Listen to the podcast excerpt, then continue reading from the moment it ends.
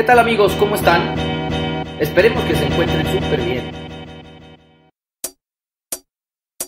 Bienvenidos a un nuevo episodio de Espiritualidad y Sobriedad Show, el primer podcast que busca ayudarte a conseguir una vida útil y feliz, mostrándote que cualquier adicción u obsesión que tengas puede ser superada.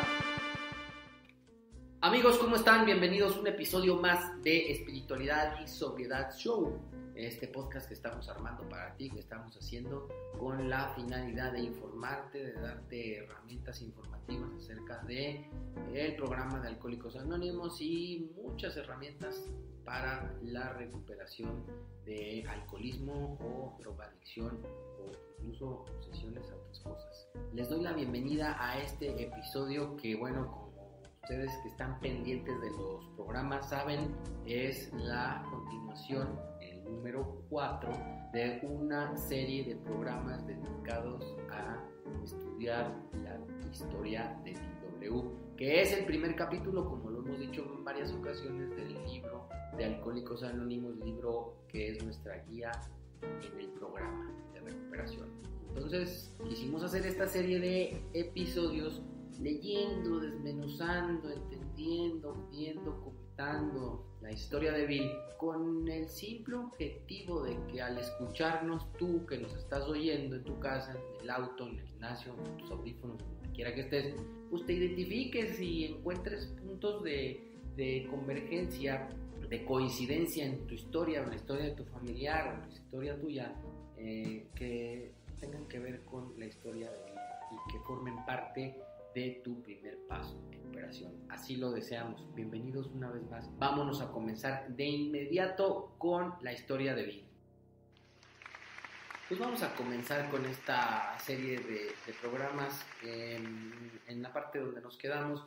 Y bueno, habíamos hablado en el, episodio anterior de que ya muchos eh, pues nos vamos a sentir fuertemente eh, identificados, digamos, ¿no, José Luis, con, con, lo que se está, con lo que vive Bill W en esta parte de su historia, porque, porque ya es un sufrimiento constante, continuo y profundo, y porque además ya empiezan a verse rasgos de la enfermedad este, pues muy característicos, ¿no?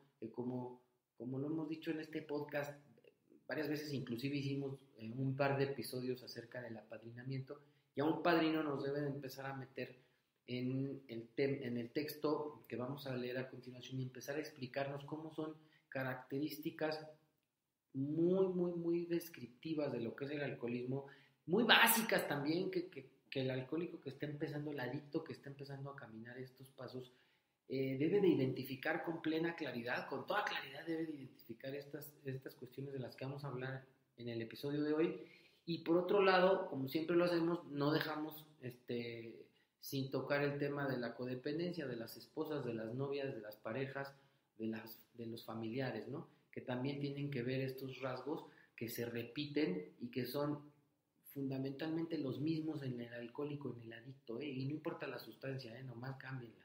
¿Es así, José Luis? Sí, así es. Ahorita lo que vamos a ver hoy, amigas y amigos, un buen guía nos, va, nos podría empezar a enseñar las cosas que vas a leer ahorita, Arturo, desde el enunciado del primer paso, cómo encaja aquí, plenamente la vida de Bill W con nuestras vidas y con el primer paso. Bueno, pues sin más empiezo la lectura. Eh, me, voy a empezar en el penúltimo párrafo de la página 5, la historia de Bill, de nuestro libro Alcohólicos Anónimos, tercera edición en español. No se les olvide, dice así, empiezo a leer. Desperté. Eso no podía seguir. Me di cuenta de que no podía tomar ni una copa. Dejaría de beber para siempre. Anteriormente había hecho muchas promesas, pero esta vez mi esposa notó con alegría que había seriedad en mi actitud. Y así era. Poco después llegué borracho a la casa. No había hecho ningún esfuerzo para evitarlo. ¿Dónde estaba mi firme resolución? Sencillamente no lo sabía. Alguien me había puesto una copa enfrente y la tomé. ¿Estaba yo loco? Empecé a pensarlo, porque tamaña falta de perspectiva parecía acercarse a la locura. Renovando mi resolución, hice otra prueba. Pasó algún tiempo y la confianza empezó a ser reemplazada por el engreimiento. Podía reírme de la ginebra. Ahora podía hacerlo. Un día entré a un café para usar el teléfono. En menos que canta un gallo estaba golpeando el mostrador de la barra y preguntándome cómo había sucedido. Mientras el whisky se me subía a la cabeza, me decía que la próxima vez lo haría mejor, pero que por lo pronto lo sensato era emborracharme bien. Y así lo hice. Finalizo la cita, José Luis, y ahora sí, venga, me encantaría oír tu comentario al respecto. Ánimo, échale. Varias cosas, Arturo, amigas, amigos. Eh, si nos referimos a muchas cosas que hemos platicado del programa de Alcohólicos Anónimos, sobre todo en la, cuestión reiterativa de nosotros del apadrinamiento, en, este libro, en el de Alcohólicos Anónimos, hay una riqueza excepcional y compaginándola con la historia de Bill la nuestra, se me vienen a la mente algunas cosas. En la descripción del alcohólico dice casi textualmente que hemos hecho cosas increíbles, absurdas y trágicas mientras estábamos bebiendo. Bueno, pues esto que acabas de leer ejemplifica en la historia de Bill eso.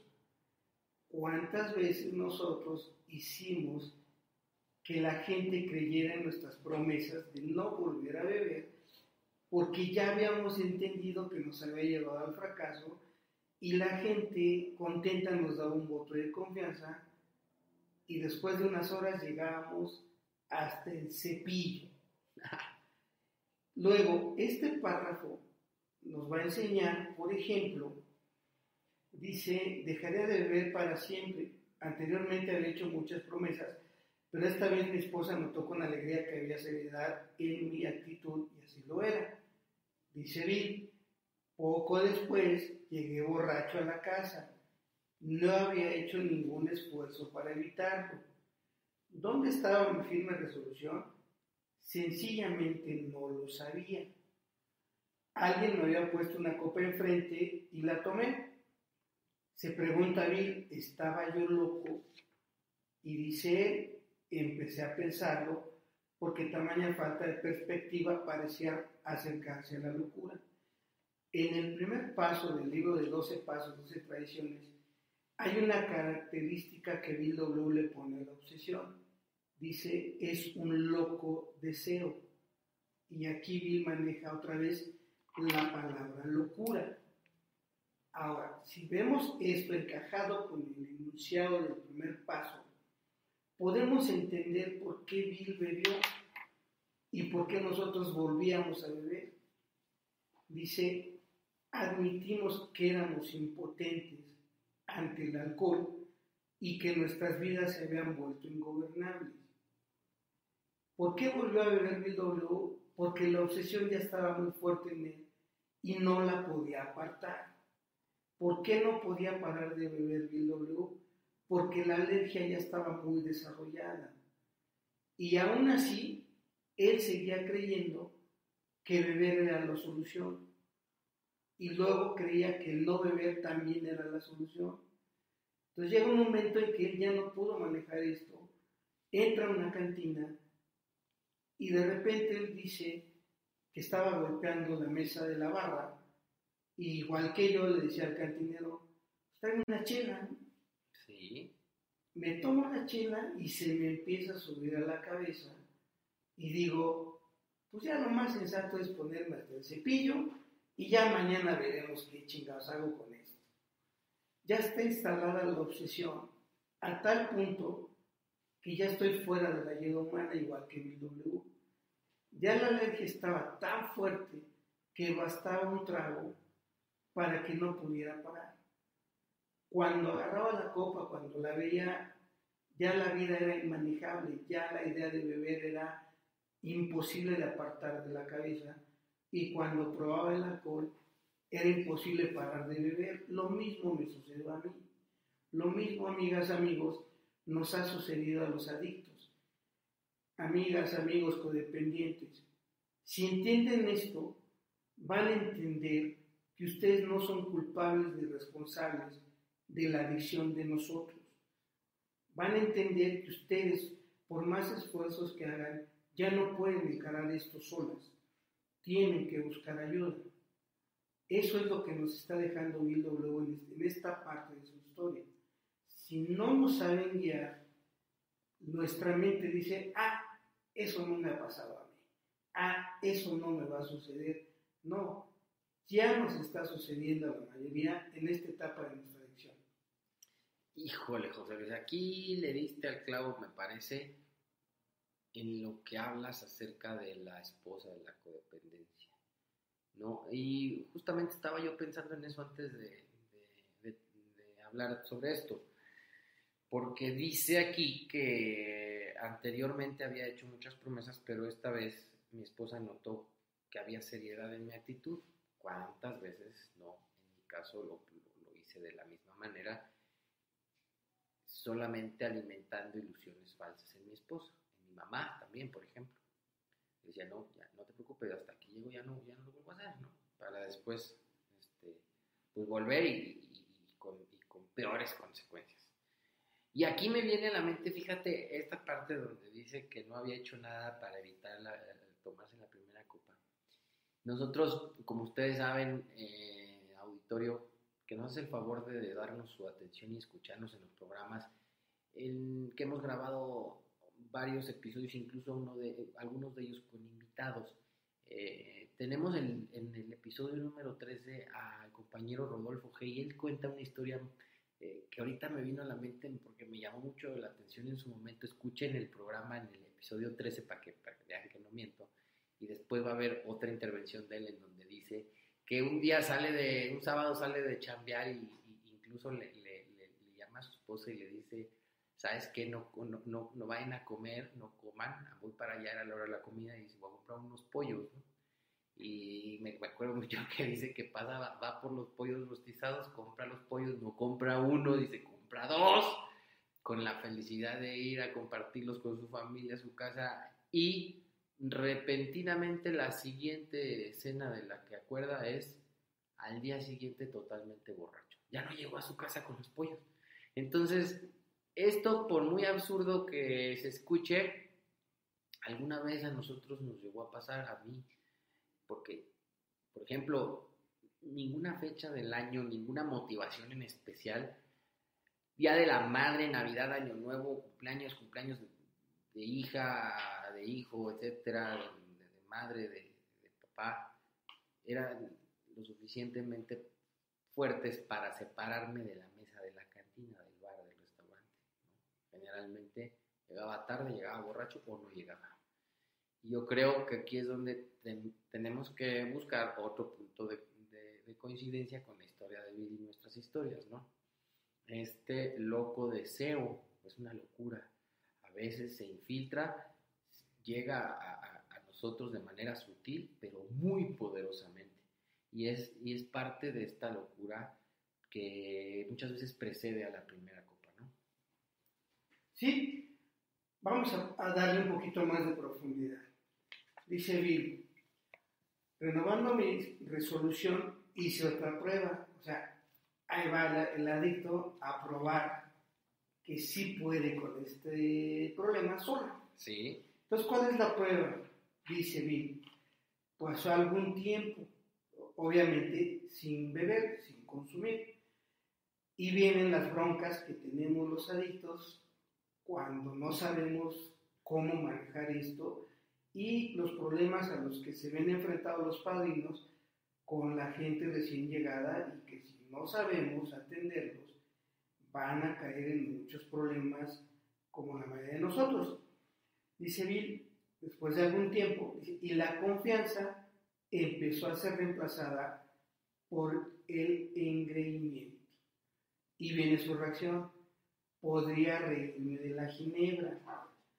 Dice vi, ahora podía hacerlo. ¿Por qué? Porque ya tengo tiempo sin beber. ¿Por qué? porque de tener confianza ahora ya me volvió un fanfarrón y ahora ya me río de lo que antes me hacía temblar. esa es la fantasía de nosotros cuando estamos secos. En el onceavo capítulo, Bill dice que esta persona es como el niño que sirve en la oscuridad para darse valor. Dice, en sus adentros daría cualquier cosa por tomarse media botella, media docena de tragos y salir impune de ellos.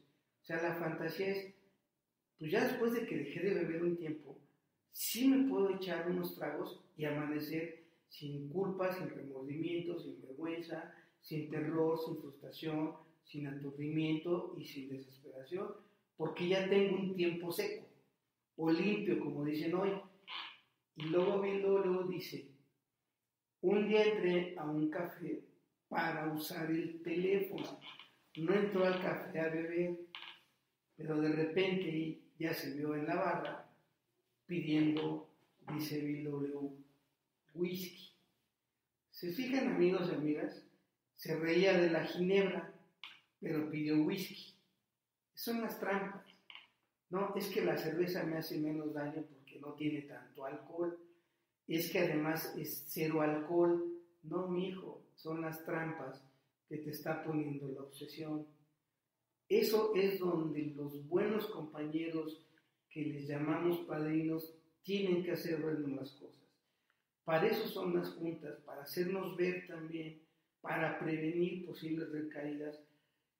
Y termino eh, ahorita esta participación pequeña con la cuestión del capítulo 7 del libro. Cuando le dice, le da bien la instrucción al que va a transmitir esto, que el prospecto se debe dar cuenta de que tú sabes todo acerca del campo del alcoholismo. Ya tienes a la mano las respuestas y sabes por qué está sucediendo esto. Entonces ya aquí es donde empieza a funcionar muy fuerte la historia de W y nos empieza a tocar en puntos que no pensábamos.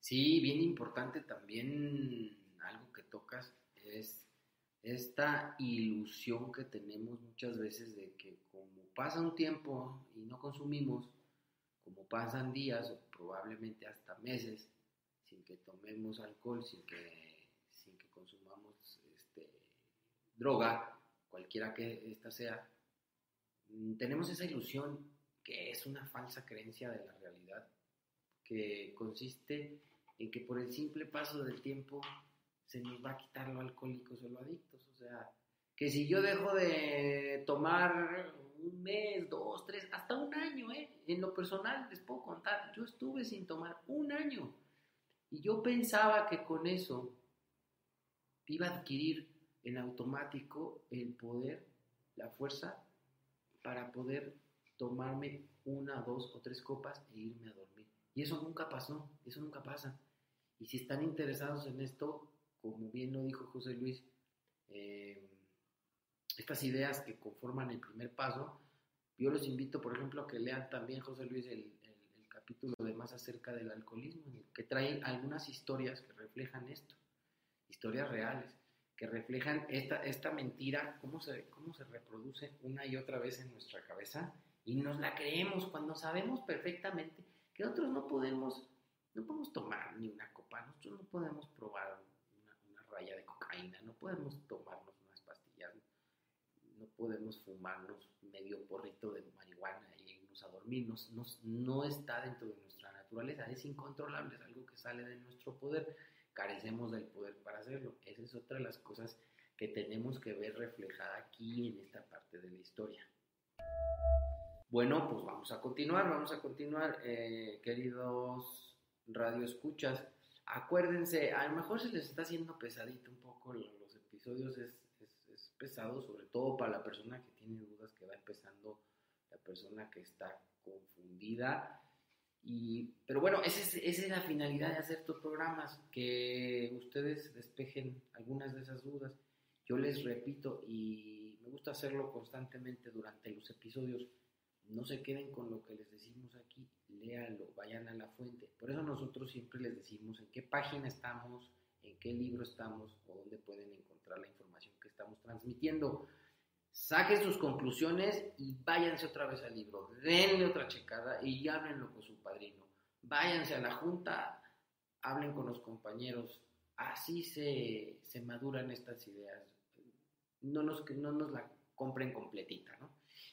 Vamos a seguir eh, este episodio con esta parte que está muy interesante y que seguramente a todos nos refleja muchas, muchas situaciones que nos pasaron realmente. Dice, página 6, en más o menos eh, la mitad, primer, segundo párrafo, dice, el remordimiento, el terror y la desesperación de la mañana siguiente son inolvidables. No tenía suficiente valor para luchar. Mis pensamientos volaban descontrolados y me atormentaba el terrible presentimiento de una calamidad. Casi no me atrevía a cruzar la calle por miedo a que me atropellara algún camión. Apenas comenzó a amanecer, entré a un lugar que permanecía, que permanecía perdón, abierto día y noche, y ahí me sirvieron una docena de vasos de cerveza que calmó mis atormentados nervios. En un periódico leí que el mercado de valores se había derrumbado de nuevo. Bueno, pues yo también. El mercado podía recuperarse, pero yo no. Resultaba duro pensarlo. ¿Debía suicidarme? No, ahora no. Entonces me envolvió una densa niebla mental. Con Ginebra se arreglaría todo. Por lo pronto, dos botellas y a olvidar. Hasta aquí termino la cita. Ay, bueno, ya estamos viendo las consecuencias y los estragos del alcohol o no, José Luis. Sí, eh, amigas, amigos. Leía, leía Arturo, y si mientras el whisky se me subía a la cabeza, me decía que la próxima vez lo haría mejor. Por lo pronto, lo sensato era emborracharme bien y así lo hice. Entonces nos emborrachamos, nos vamos, nos dormimos y en ese momento no pasa nada. Pero ¿qué tal cuando nos despertamos? Dice Bill, lo que nos pasa, se presenta el remordimiento, el terror y la desesperación, dice Bill, de la mañana siguiente son inolvidables aparte son insoportables. Hmm. Una gente que no es alcohólica y que nada más es borracha, no vuelve a, tomar. No vuelve a hacer esa tontería. El adicto que creen que vuelve a hacer, pues lo vuelve a intentar. Es donde empezamos a entender lo poderosa que es la obsesión, que no entendemos, se nos olvida cómo amanecimos, y luego otro, otro, otro agregado, dice Bill, no tenía el valor para luchar. Pues ya para qué?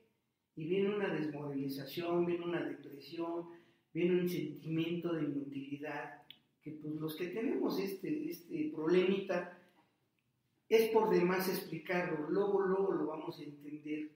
Después dice Bill lo que pasa con nuestra cabeza. Si nuestros, nuestros pensamientos volaban descontrolados y me atormentaba terrible presentimiento de una calamidad. Ahora ya somos pitonizos. Ahora ya venimos venir una calamidad. Vean la tontería, la calamidad ya está instalada, ya la estamos viviendo, ya la está viviendo nuestra gente cercana y todavía creemos que viene algo peor en algo sí tenemos razón, esto va a empeorar. Después dice Bill lo que, lo que hacía él. Casi no me atrevía a cruzar la calle por miedo a que me atropellara algún camión. O sea, de lo mal que estábamos, ya no queríamos salir porque la calamidad era que nos iban a matar. Eh, dice Bill lo que pasa en las mañanas, ya cuando está esto muy fuerte, que vamos a lugares donde permanecen abiertos día y noche y ahí nos sirven, dice Bill, media docena de chelitas, nada más para empezar a calmar los nervios. pero ya otra vez está la alergia, ya no pudimos parar, ya perdimos el control. Luego borracho, Bill leyó en un periódico que el mercado de valores se había derrumbado otra vez, la segunda gran depresión de Estados Unidos. Su primer razonamiento en la primera crisis financiera fue, yo me voy a levantar y el mercado de valores no. Ahora Bill decía, el mercado se va a levantar, pero yo ya no. Pero ojo, amigas, amigos, Bill ya estaba borracho. Pues borracho, dice él que ya no tenía remedio y lo demás sí. Y luego igual sigue estando borracho Bill y dice, ya empiezan los pensamientos suicidas. Sí, debía suicidarme y borracho se responde, ahorita no, igual que nosotros. Entonces, ¿cómo se van a arreglar las cosas? Dice Bill, con Ginebra. Ojo amigos, ya estaba borracho y él pensaba que seguir, seguir bebiendo era la solución. Y luego Bill dice, por lo pronto, dos botellas y olvidar. Ya tenía seis chelas encima, ya había perdido el control y ahora sí, dos botellas, pero ¿para qué iban a servir esas botellas? Para olvidar.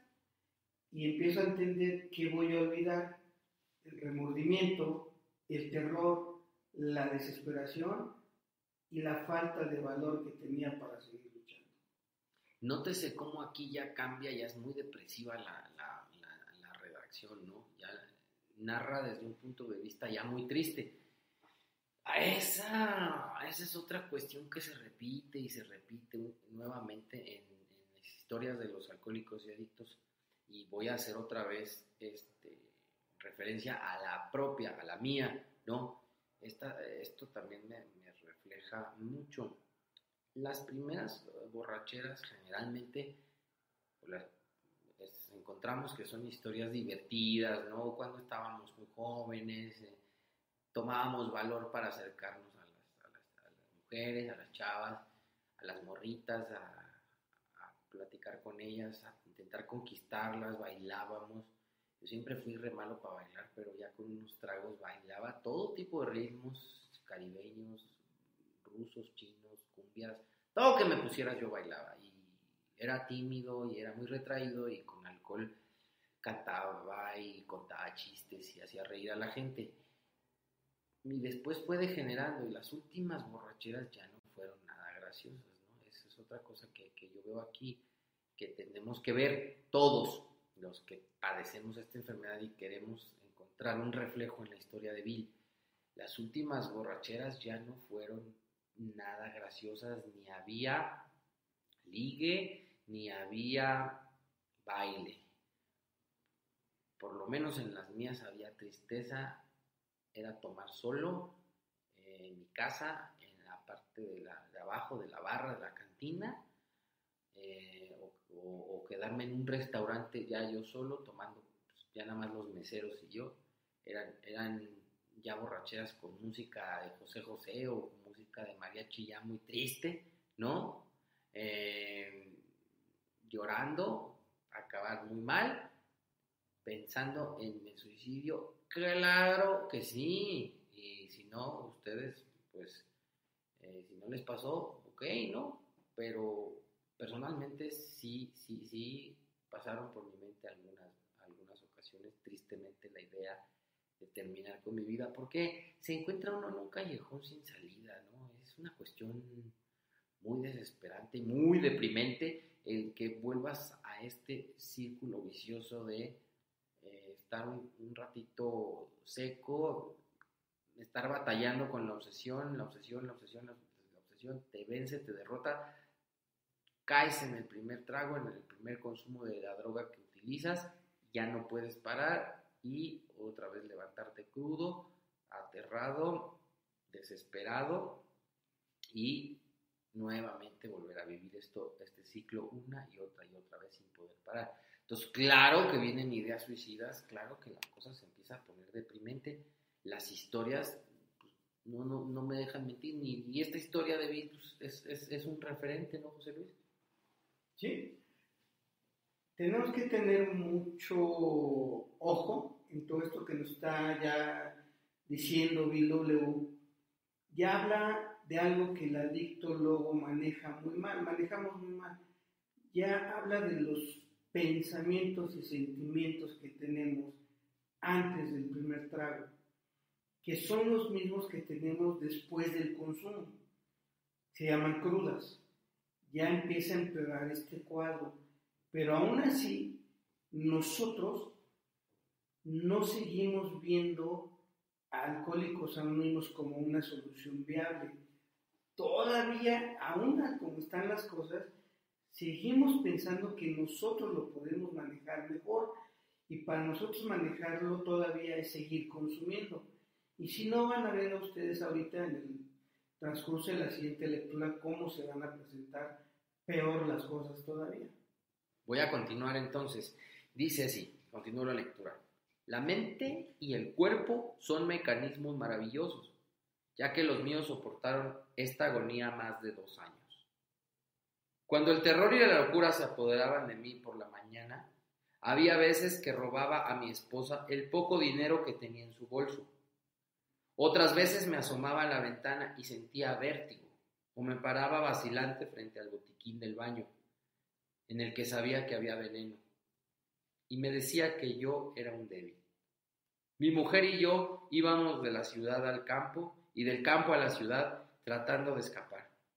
Luego Hubo una noche en la que la tortura física y mental fue tan infernal que creí que iba a saltar por la ventana. Como pude, llevé el colchón al piso de abajo para no saltar al vacío. Fue a verme un médico y me recetó un fuerte sedante. Al día siguiente estaba tomando el sedante y la ginebra. Esta combinación pronto me causó un descalabro. Temían que enloqueciera. Yo también. Comía poco o nada porque no podía hacerlo y mi peso llegó a ser 40 libras menos de lo normal. Sí, sí, este, termino la cita, ¿Qué pasa aquí? Bueno, van a empeorar las cosas. Ojo amigos, vean un poquito la perspectiva de lo que hemos estado hablando. Para aquellos que todavía siguen pensando que el alcohólico es el que está en el puente, vean cómo empezó ya sin darnos cuenta la decadencia total de Bill W en el aspecto que ustedes gusten y manden.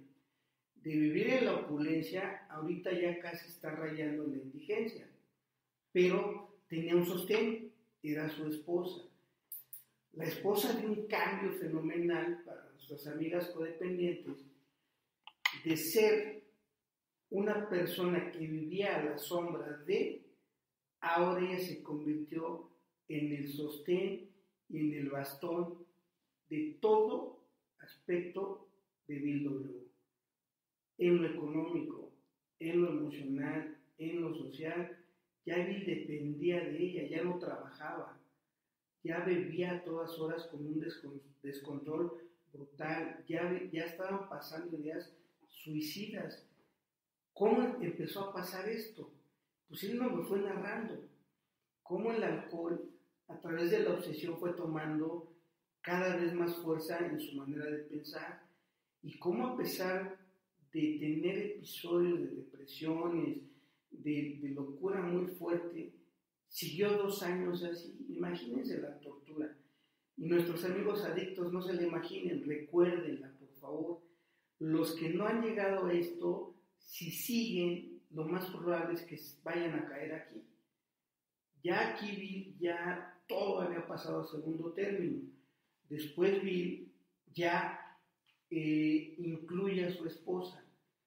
Dice que ellos ya viajaban del campo a la ciudad para escapar. Pero para escapar de qué?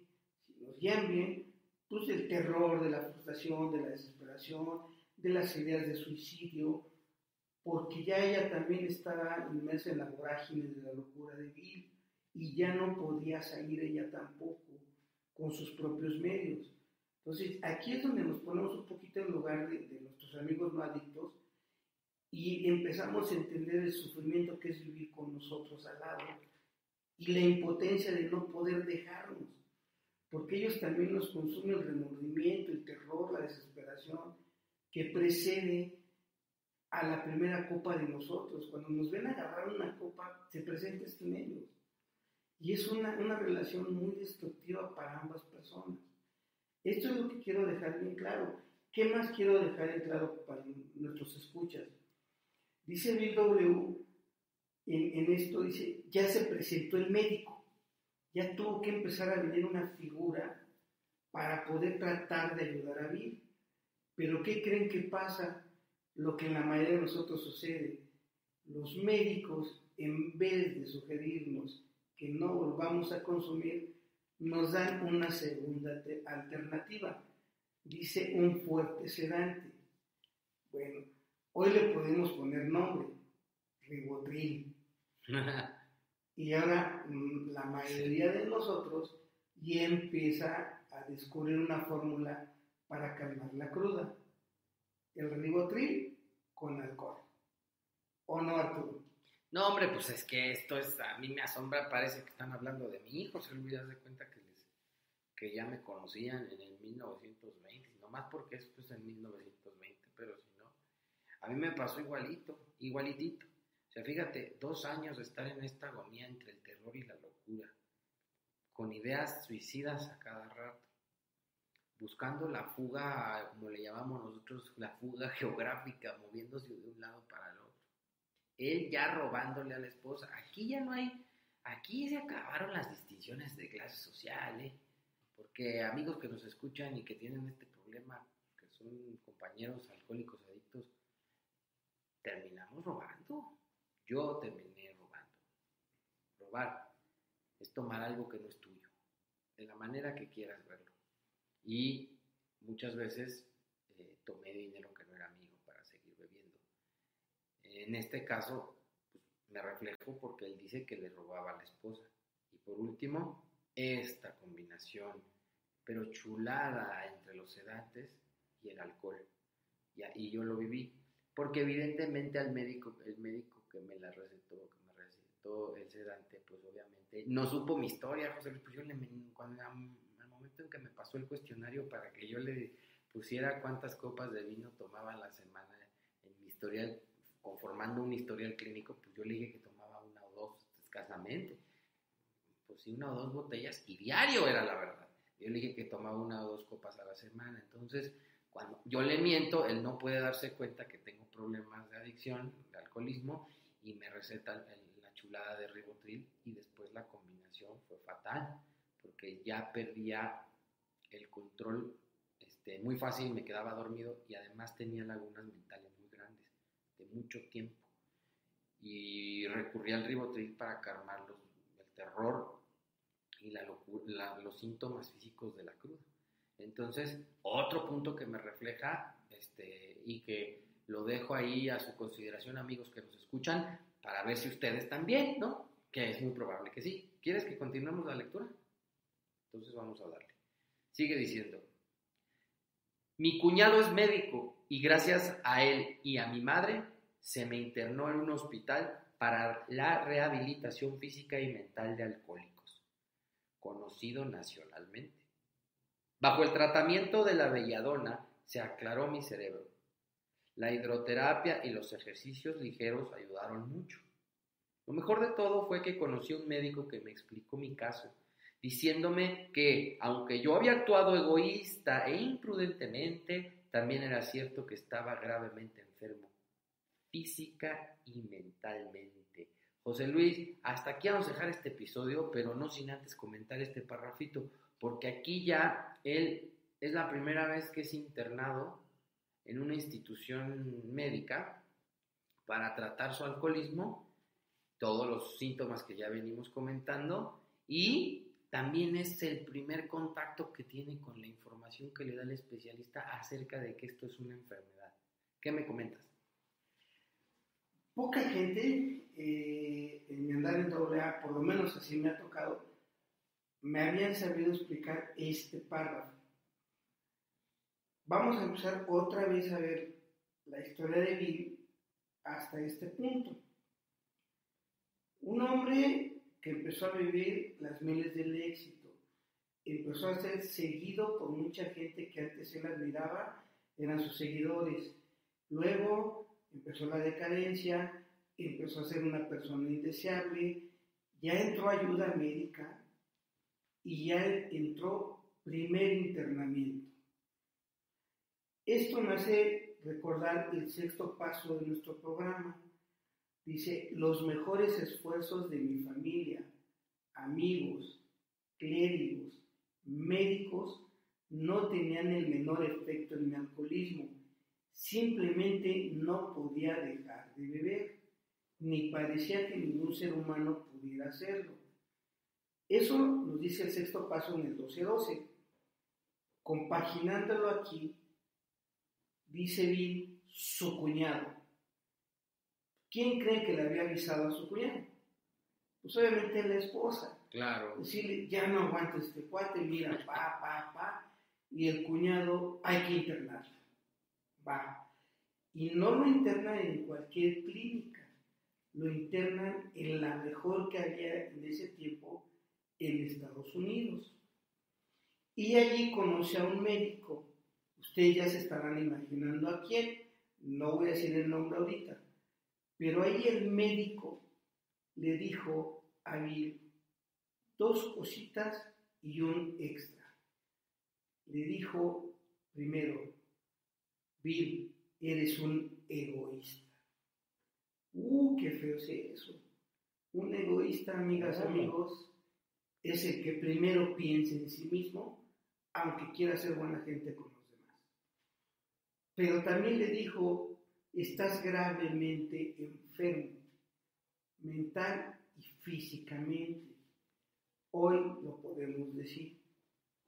Gravemente enfermo mentalmente es la obsesión de controlar y disfrutar la bebida o la droga. Y eh, físicamente enfermo es que no podemos parar de beber, de consumir una vez que probamos la primera dosis. Esto es la adicción, esto es el alcoholismo. Pero ya no dicho por nosotros, lo dijo un médico, este, en ese tiempo era el director de la mejor clínica para atender adictos al alcohol y a las drogas. Esto, amigas y amigos, no cambia mucho el día de hoy. los médicos son los encargados de informarnos de la gravedad en la que estamos. Y después van a ver las linduras del W. Claro, esto es una cuestión que aplica para, totalmente para la actualidad.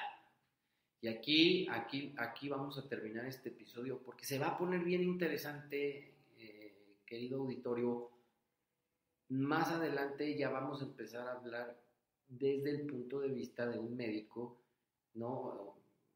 Haciendo referencia a esta secuencia que traemos en la historia de Bill, vamos a empezar a verlo desde qué dice el médico y por qué le dice esto, y cuáles eran los estudios que había practicado y cómo, cómo impacta lo que le dice el médico en la vida de Bill, porque ya empieza entonces a fraguarse de, de alguna forma dentro de su mente, dentro de su vida, esta parte del primer paso de 12 que conforman el programa AA se va a poner interesante. Por favor, les encargo, no se me vayan a perder el próximo episodio de Espiritualidad y Sobriedad Podcast.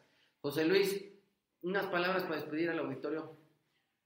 Reitero lo que dice Arturo, se va a poner bastante interesante porque aquí ya es donde van a entrar en juego todas las corrientes que empezaron a conformar Alcohólicos Anónimos y que se conjugaron en una persona que fue Bill W. Espero por favor que nos sigan escuchando, que nos hagan el favor de seguir eh, nuestros programas y nuestra mejor intención es que ojalá les sean de utilidad. Es así como llegamos al final de este episodio. Amigos, amigas, codependientes, adictos, obsesionados con el juego, con la pareja, toda la gente que nos está escuchando, familiares, por favor les encargo, no dejen de escuchar estos episodios, los estamos preparando, de verdad, nos gusta mucho hacerlo, leemos, nos preparamos, mm, somos gente que practica el programa y que pues esto es parte de nuestra vida, sin embargo le ponemos ganas para que esto salga bien. Nos encanta escuchar sus comentarios y recibir correos electrónicos a la dirección espiritualidad espiritualidad y sobriedad todo pegadito arroba gmail.com en esa dirección estamos bien, bien pendientes todos los días esperando sus comunicaciones sus comentarios sus dudas o cualquiera que sea lo que tengan que decirnos lo leemos les contestamos claro que sí. Y no olviden también checar chequenle por ahí nuestras redes sociales les van a gustar tenemos muchas cosas muy buenas herramientas que les van a ayudar a informarse acerca de la obsesión, de las adicciones, del alcoholismo. Y bueno, me despido otra vez invitándolos, no se pierdan el próximo programa. Por el momento los voy a dejar para que reflexionen, para que continúen en este análisis de la información que les, que les dejamos. Y les mando un fuerte abrazo, les deseo que Dios los bendiga muchísimo pero sobre todo ya saben que yo siempre salgo con esas de que les deseo mucho ánimo. Recuerda darle manita arriba y compartirlo, alguien podría necesitar. Por favor no dejes de suscribirte a nuestro canal. Si te has quedado con ganas de más, te invitamos a seguirnos en todas nuestras redes sociales. ¡Chao amigos!